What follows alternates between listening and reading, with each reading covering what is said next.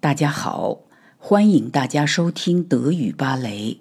很高兴和大家一起听德文、学德语、看世界。今天我们关注一下欧洲的天气情况。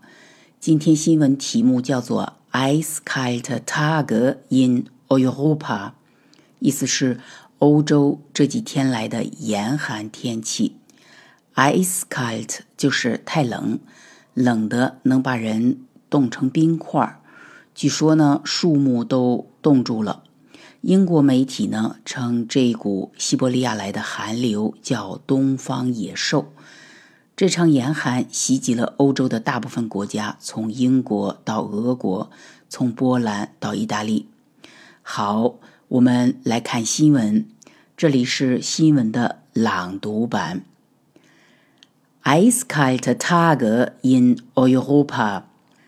Es ist bitterkalt in Europa.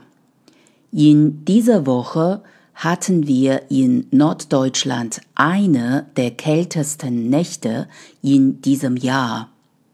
In Lübeck wurden minus 20 Grad Celsius gemessen, in Hamburg minus 13 Grad.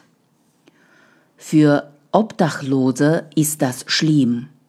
Es sind schon Obdachlose durch die Kälte gestorben.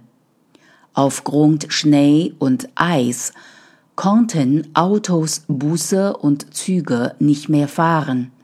Und an mehreren Schulen in Norddeutschland ist der Unterricht ausgefallen.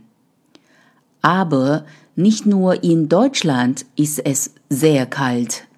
Selbst in Spanien gab es viel Schnee.